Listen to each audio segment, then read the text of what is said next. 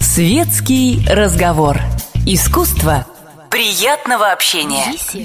Беседка.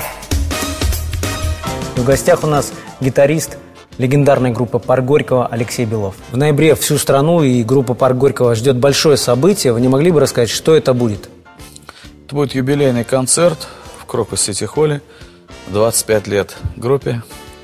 Вот. Я знаю, что билеты заказывают, ну, по крайней мере, э, мне на почту приходили такие просьбы указать места, где можно заказать билеты из, из-за рубежа, то есть из Европы, Америки.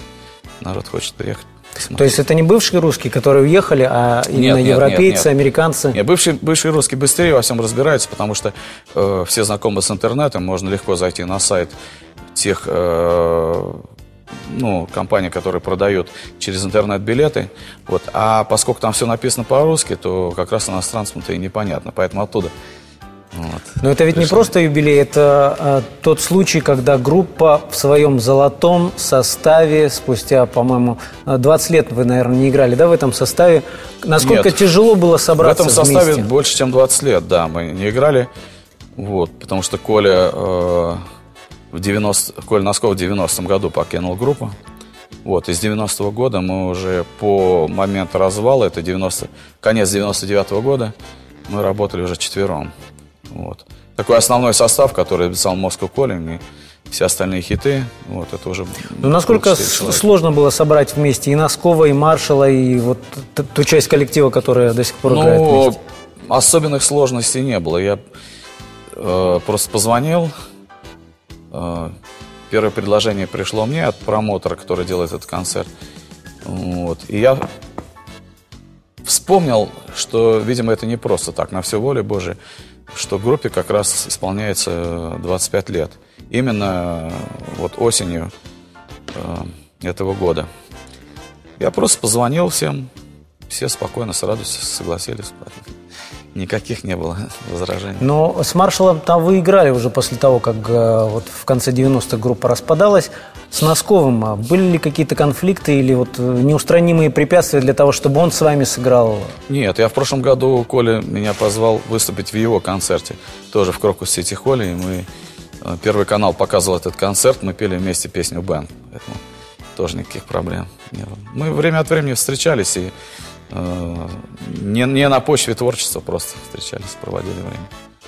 Если вернуться в 80-е, вот одна из э, легенд, которая из сайта в сайт, из биографии в биографию переходит, э, Стас Намин собирается э, собрать хэви-металлическую команду англоязычную с явным прицелом на выход на международный рынок. Все было именно так или, может быть, история где-то извратилась? Ну, на самом деле история была такова. Я вообще собирался уезжать за границу. Я, э, мне казалось, что советская власть, она никогда не закончится. Вот. Нам в свое время выкручивали руки за то, что мы играли музыку, которую хотели играть. Запрещали. У нас был такой проект в свое, в свое время с Колей Носком, который назывался «Группа Москва». Несмотря на то, что этот проект был под покровительством Давида Тухманова, вот, э, нас на уровне Министерства культуры запретили. Вот мы ничего такого не играли. У нас тексты были прекрасные, это была классика. Музыку можно было назвать таким арт-роком. Вот. Но только молодежь э, реагировала на концерт. Они вскакивали на стуле. И вот на один такой концерт приехал замминистра культуры, и через несколько дней нас запретили. И вот, э, помыкавшись несколько лет, я решил просто уехать. Думал, что это будет еще сто лет. Как говорили, Ленин вечно живой. И, собственно, мне с ним не хотелось даже проводить все свое творческое время. Вот. И в это время, пока все это длилось, вдруг э, начала медленно-медленно входить перестройка. Вот. И мы на студии в парке Горького, который, который построил мой друг, э, мы стали заниматься экспериментами с барабанщиком Сашей Львовым. Вот. А в соседней комнате э, своими экспериментами занимался Коля Носков. Он услышал наши эксперименты и присоединился. Вот. Это была музыка на английском языке. Я уже тогда знал английский прекрасно, потому что я, собственно, собирался и жить где-то там, где пока не знал, честно говоря. Вот. Мне важно было играть музыку, играть то, что я хотел играть. И, э, жить этой жизнью. И в этот момент когда-то появился Стас Намин. Вот, в этот момент, да, Стас сделал такой музыкальный центр. Ну, сейчас можно это назвать продюсерским центром, тогда таких названий не было. Был просто музыкальный центр, потому что, в общем, каким-то образом ему в руки попал вот этот э, зеленый театр. Э, вот, и там репетировало много групп. И в этот центр начали стекаться э, разные коллективы. Ронда с Сашей Ивановым, э, бригада С с Гариком. И много-много. Там в конце концов оказалось около 50 групп. Вот. И одна из этих групп были мы, которые, собственно, еще группой была постольку поскольку, потому что мы только-только заканчивали вот эту запись на английском языке. Вот. Меня интересовал только английский язык. Вот. И Стас нам предложил быть агентом. Ну, вы знаете, что такое агент. У любого актера... Ну, тогда это, это аг... уже было сформировано, да, такой институт агентства? Или тогда это все еще Нет, все знали о том, что так, такие вещи есть. И э, тем более Стас знал, он ездил за границу.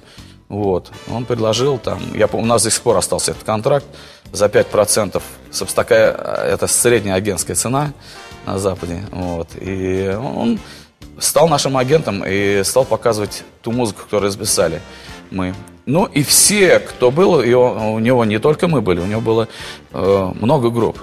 И своя группа была, группа «Цветы». И они тоже сделали запись специально для того, чтобы показывать ее за рубежом. Вот. И всех показывали. Вот, например, группе «Звуки Му» очень повезло.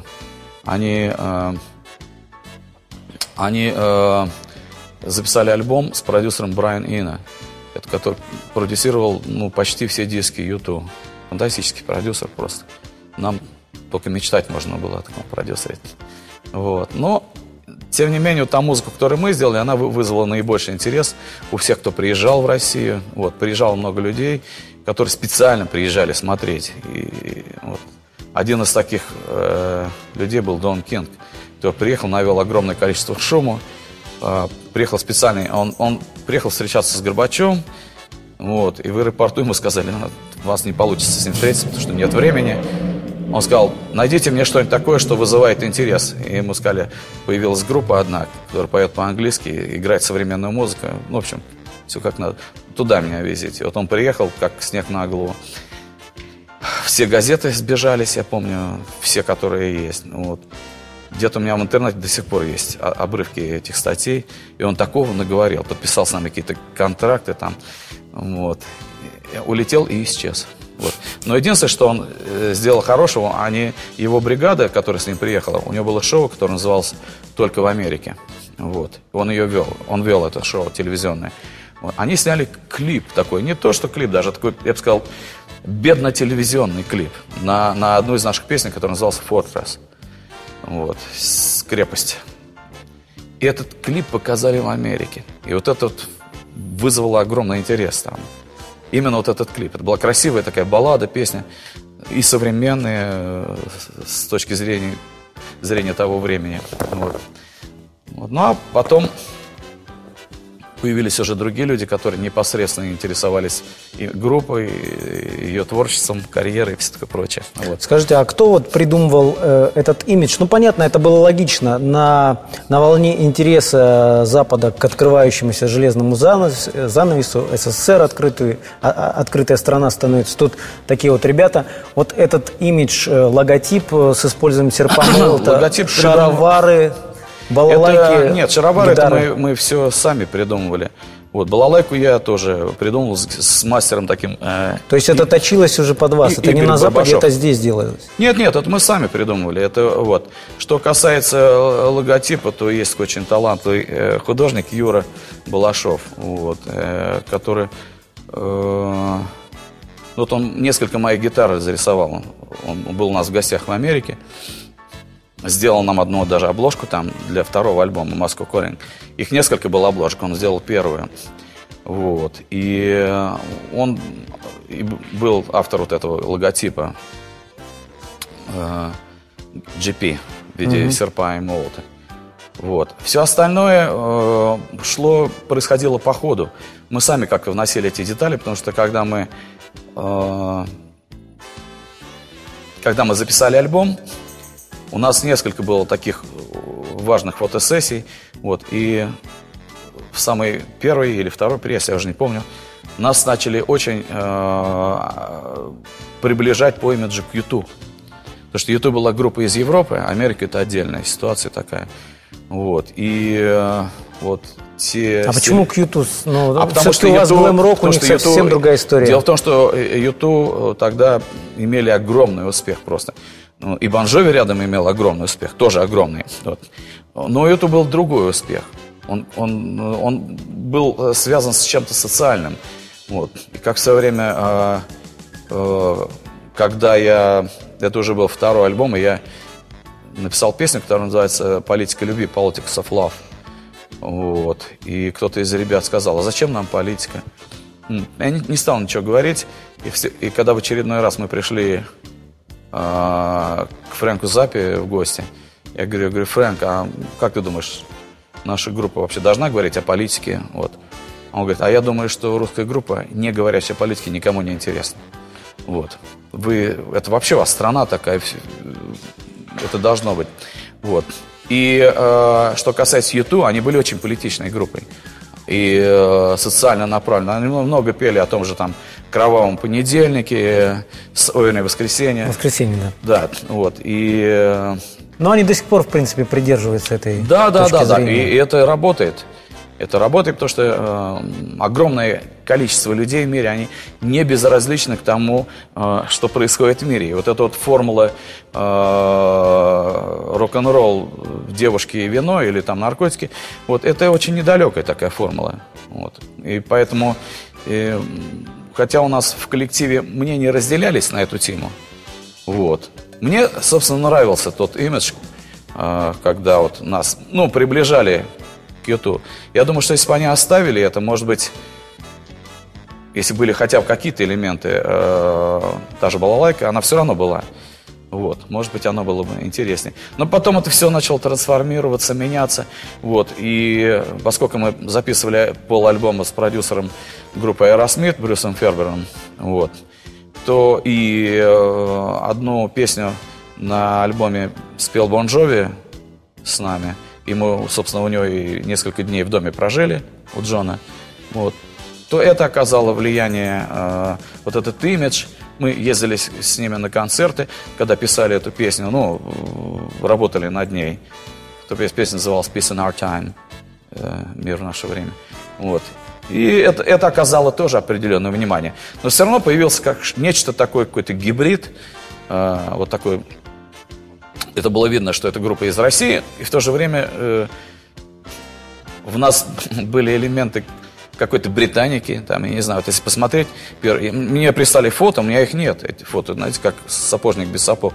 Но когда прислали мне на Facebook фото одной из наших сессий, э, если не видеть э, рубашку, вот эту косоворотку, вот, то может подумать, что это англичане. Вот, что такое плащ. На, насколько да. самим э, удобно было себя чувствовать вот в этих шаровал, шароварах? Обязательно были э, сапоги, но обычно на сцену их никто не одевает. Те же самые рубашки. Для себя самих комфортно это было?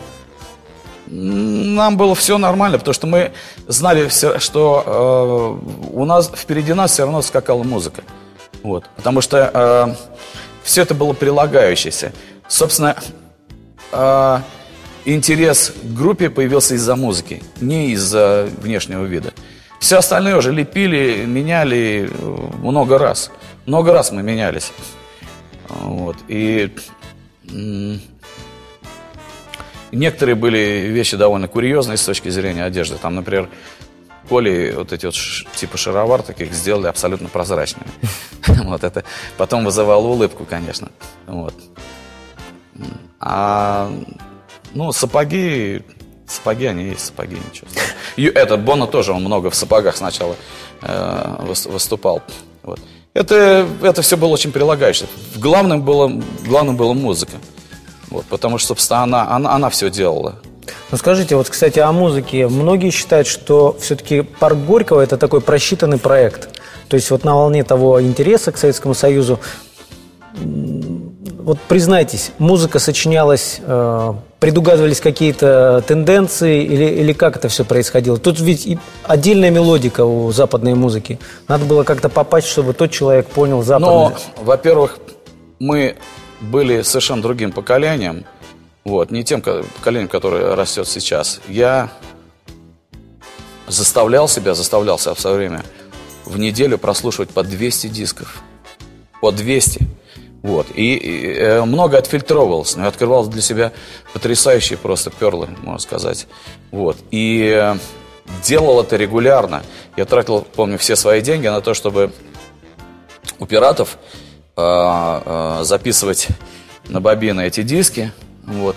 А у них было все последнее. Вот вчера выходит там в Америке какой-то альбом, через два дня он как сейчас уже в интернете, только это было у пиратов за деньги. Они привозили все это дело. И делали на этом бизнес. Они по 4, по 5 рублей копировали, значит, каждый диск. Это были большие деньги.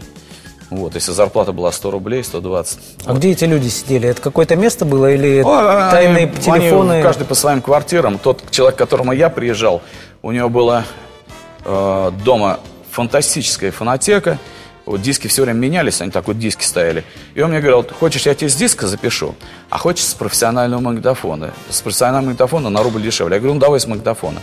Вот. Но у него стояли а, магнитофоны, э, ну, кто знаком с, этой, техникой, кто знает, назывались они STM. Вот, их много было. Вот. И это э, качество было записано на, на очень большой скорости. Вот. Э, поэтому запись не теряла своего качества – вот. И я приносил домой, садился и неделями слушал музыку. Слушал, слушал, слушал, слушал, слушал. Вот, поэтому я был нашпигован э, всякой музыкой. Мне нравилось все, и арт-рок, джаз-рок. Я все, собственно, это и, и переиграл когда-то. И какой-нибудь там ACDC, там, мне все это, все это нравилось. Все, что имело какое-то зерно мощное, мне, мне это все нравилось. Вот. А когда начала сочиняться своя музыка, она вылилась в, то, что получилось. Естественно, нам надо было придерживаться тенденции, э, тенденции э, того звучания. Вот. И мы попали, собственно, в десятку, потому что когда демо попало в руки э, Бонжови, гитариста его, вот, у нас было несколько песен, которые по духу, наверное, больше подходили, больше похожи были на Питера Гебрила. Вот. А Ричи Самбора был страшным фанатом Гэбриэла, он даже пытался пластинку такую записать, но не получилось. Взял всех его музыкантов, нанял, все мы сыграли. Вот. У нас, может быть, благодаря голосу Коли, такой симбиоз получился. Вот. И, и когда рекорд-компания спросила, что вы думаете, они сказали, это очень современно. Это it's today, они говорят, это с сегодняшнего дня музыка. Вот. Но подделать музыку невозможно. Более того, я скажу такую вещь, что то демо, которое мы привезли из Америки, вот, а, оно какое-то время работало на нас, вот, а потом, когда мы начали записывать альбом, мы выбрали несколько песен, и вот э, у Брюс Фейрберна у него было, был перерыв двухнедельный с Аэросмит, они уехали куда-то отдыхать. И вот в, в эти две недели он бесплатно согласился записать с нами сколько получится. Ну, получилось, по-моему, пять песен. И вот мы выбрали вот эти, вот эти, вот эти, вот эти песни и с ним записали. А он нас спрашивал, а почему вот эту песню не хотите? А мы говорим, она напоминает Ван Хелен. Ну это же хорошо. Мы говорим, нет, мы хотим звучать, как мы хотим. А вот эту песню почему не хотите? Она нам напоминает White Snake. Ну это, конечно, хорошо. Мы говорим, нет, мы хотим звучать, как мы хотим. И когда мы закончили альбом без него, большую часть мы записали без него, а когда он встретил, он сказал, вы были правы. Вот. Потому что э, вот в этот маленький перерыв времени, он, я как сейчас помню, 11 дней, мы были, жили на берегу э, океана в Нью-Джерси. Вот. Мы сочинили и отаранжировали 8 новых песен. Быстро. Вот. Просто это как вот такая лавина творчества была. Сейчас одну песню нелегко родить за это время. Вот, а тогда 8. И это было совершенно другая, это новая, это музыка, это был как вот полет такой птицы. Вот. Э, поэтому нет, мы ничего, мы, мы придерживались тенденций, но ничего специально не, не, не делали такого, чтобы притило нашей совести, наверное.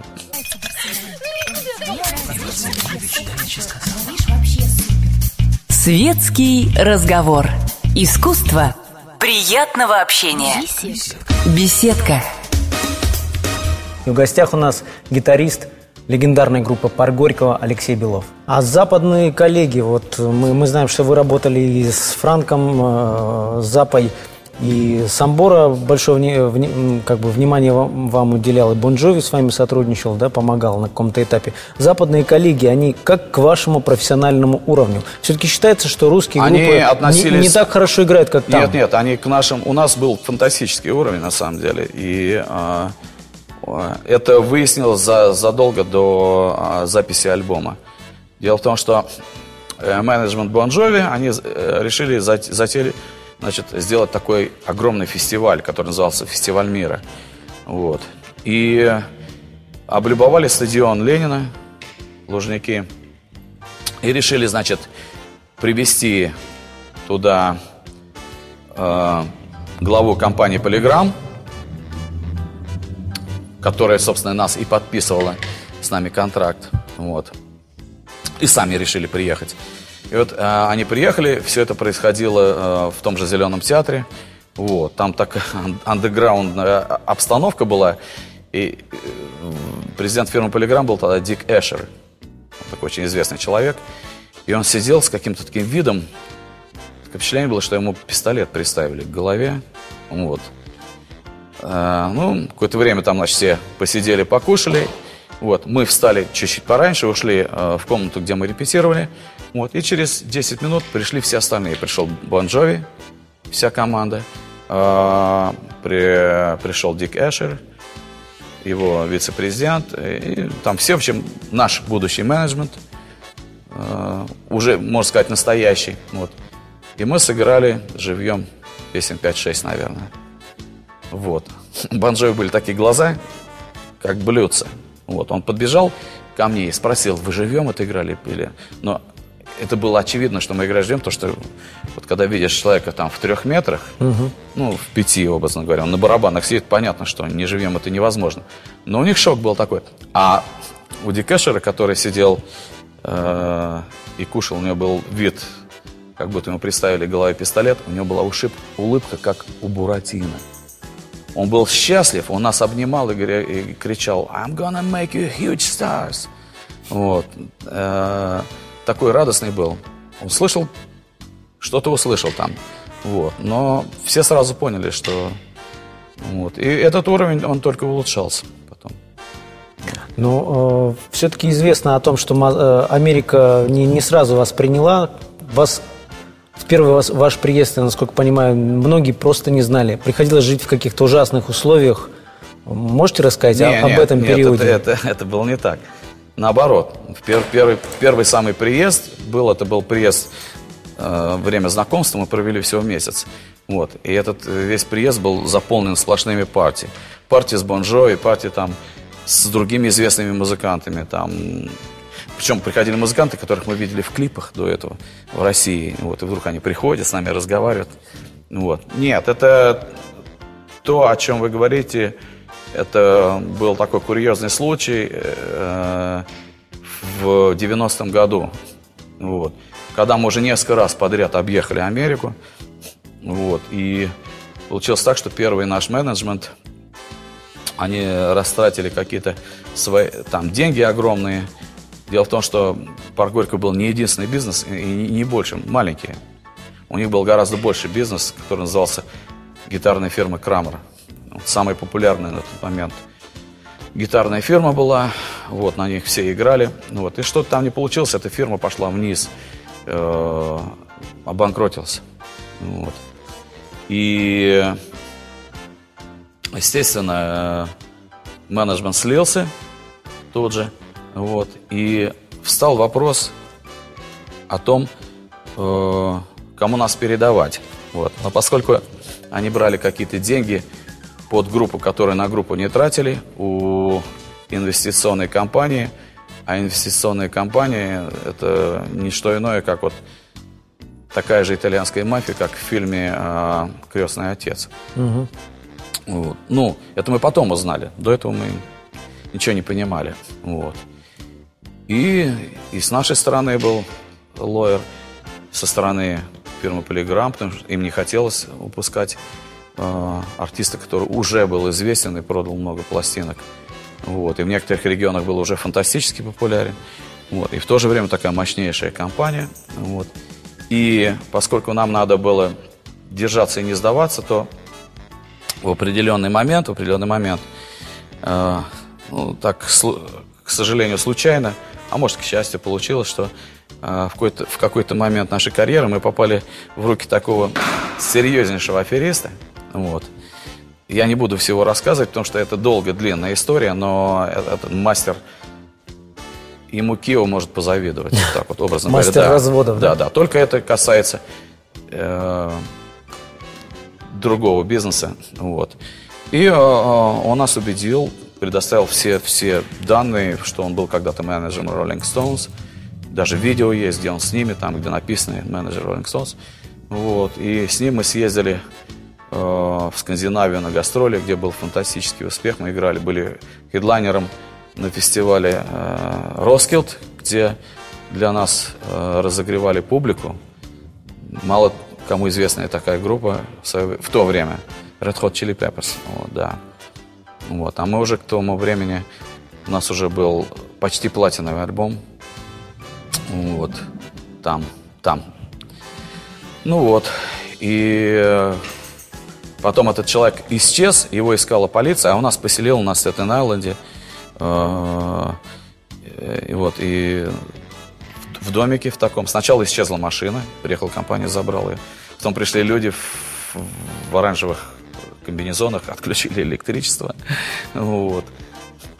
А нам все надо было держаться. Нам надо было э, получить э, как бы договор из, из инвестиционной компании – нам нужно было получить новый менеджмент, новый менеджмент, вот, и что-то решить с фирмой Полиграм, потому что хотят те, понимая, что группа находится в слабом положении, они уже начали диктовать совершенно другие условия, вот, и пытались, э, значит, нас заставить применять условия их менеджера, вот. Явно было, что это был далеко не выгодный ни контракт, вообще не условия, нас хотели вообще перевести в Европу куда-то. Вот. И э, нам пришлось вот так вот держаться месяца три. Вот. Мы без электричества были.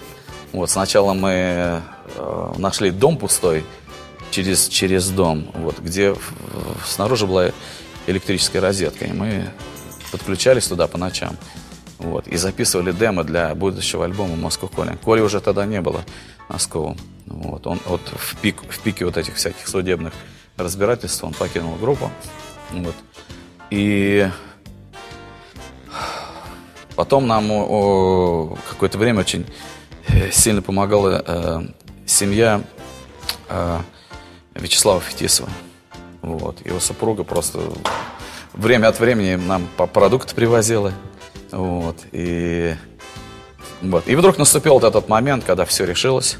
Вот, у нас появился фантастический менеджер, один из лучших в Америке, и нас перевезли в Калифорнию.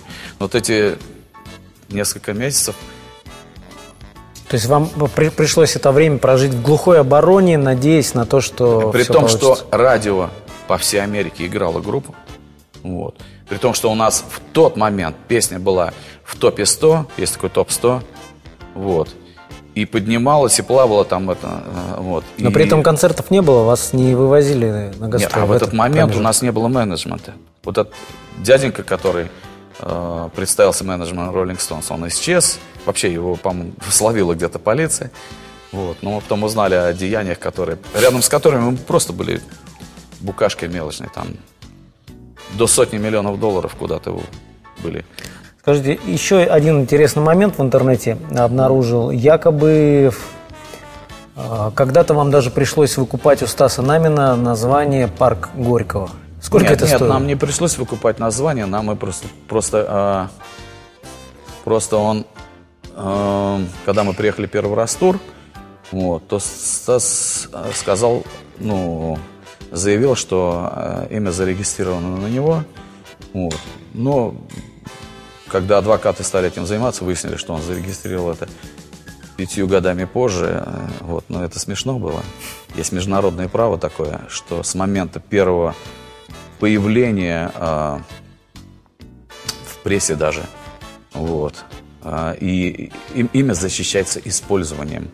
Не так можно хитренько сейчас взять и зарегистрировать там Кока-Колу или еще что-нибудь такое. Вот. Нет, есть, есть законы, и э, я не буду вдаваться в детали. У нас был лоер фантастического уровня просто. Вот. И когда он просто он начал смеяться, и, и вот. ну тогда, собственно, после э, нескольких тяжб это все как-то само собой прекратилось. Вот, ну что это глупости такие были. В заключение вопрос у меня такой. Мы сейчас говорим о ноябре, о концерте юбилейном. За ним что-то будет, какой-то тур? Может быть, даже замахнетесь да, я на думаю, тур что, по Я думаю, что за ним будет тур. Вот. И я не знаю, будет, будет ли перед ним релиз чего-то нового или нет. Хотелось бы сделать. Вот. Это просто очень сложная задача. Вот, потому что э, у меня огромное количество музыки. Э, вот, и я вообще собирался работать над сольным альбомом, таким очень современным, роковым. Э, э, такого типа, что очень, может быть, звучно в мире, но отсутствует у нас, к сожалению. Вот у нас, у нас рок совершенно иного плана это. За годы жизни здесь я убедился. Вот. И удивительно, что вот такой коммерческий проект, он очень коммерческий проект был во всех отношениях, даже для России. Вот, парк Горького. Вот. Ну, несмотря на то, что мы пели на английском языке, забивали стадионы и дворцы спорта битком просто. В, залы там по 7 тысяч влезало по 20 просто, я помню, когда мы э, ездили. И удивительно, что когда мы ушли из поля зрения, то есть группа распалась, не появилась такой группы. Обычно так не бывает. Святое место пусто не бывает. Ты обязательно его запомнить. У нас не появилось.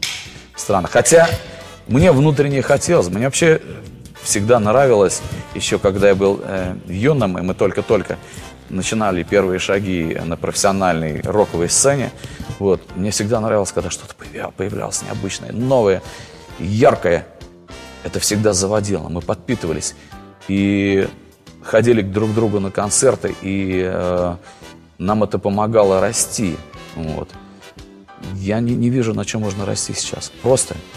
Вот если говорить, что вот это популярно, вот это популярно, на этом расти невозможно. Деградировать, да, расти нет. Вот. И э, я разговаривал недавно с одним э, с главой э, одной из самых больших радиостанций у нас в стране. И он мне сказал, вот вам было бы здорово сделать пару синглов, вот такой сингл, чтобы это было как раньше, но по-новому. Как раньше, но по-новому. И как, как все это всегда воспринимали. Это очень такое странное было. Э, с точки зрения ориентации предложение. Вот. Но я понял, что он хотел. Но это самая сложная задача, на самом деле. А, по-русски, да. Да, да, чтобы было по-русски. Ну, я так надеюсь, что все-таки в ноябре и далее уже в последующие месяцы, может быть, годы мы все-таки услышим, наконец, новый релиз группы Пар Горького, и она будет выступать в своем золотом составе. Мне лично хотелось бы надеяться, что все так и будет, и это здорово, когда легенды возвращаются. Александр Агазап, и в гостях у нас гитарист легендарной группы Пар Горького Алексей Белов. Горячий кофе, светский разговор, интересные персоны, хорошая компания, беседка, уютное место для душевного разговора.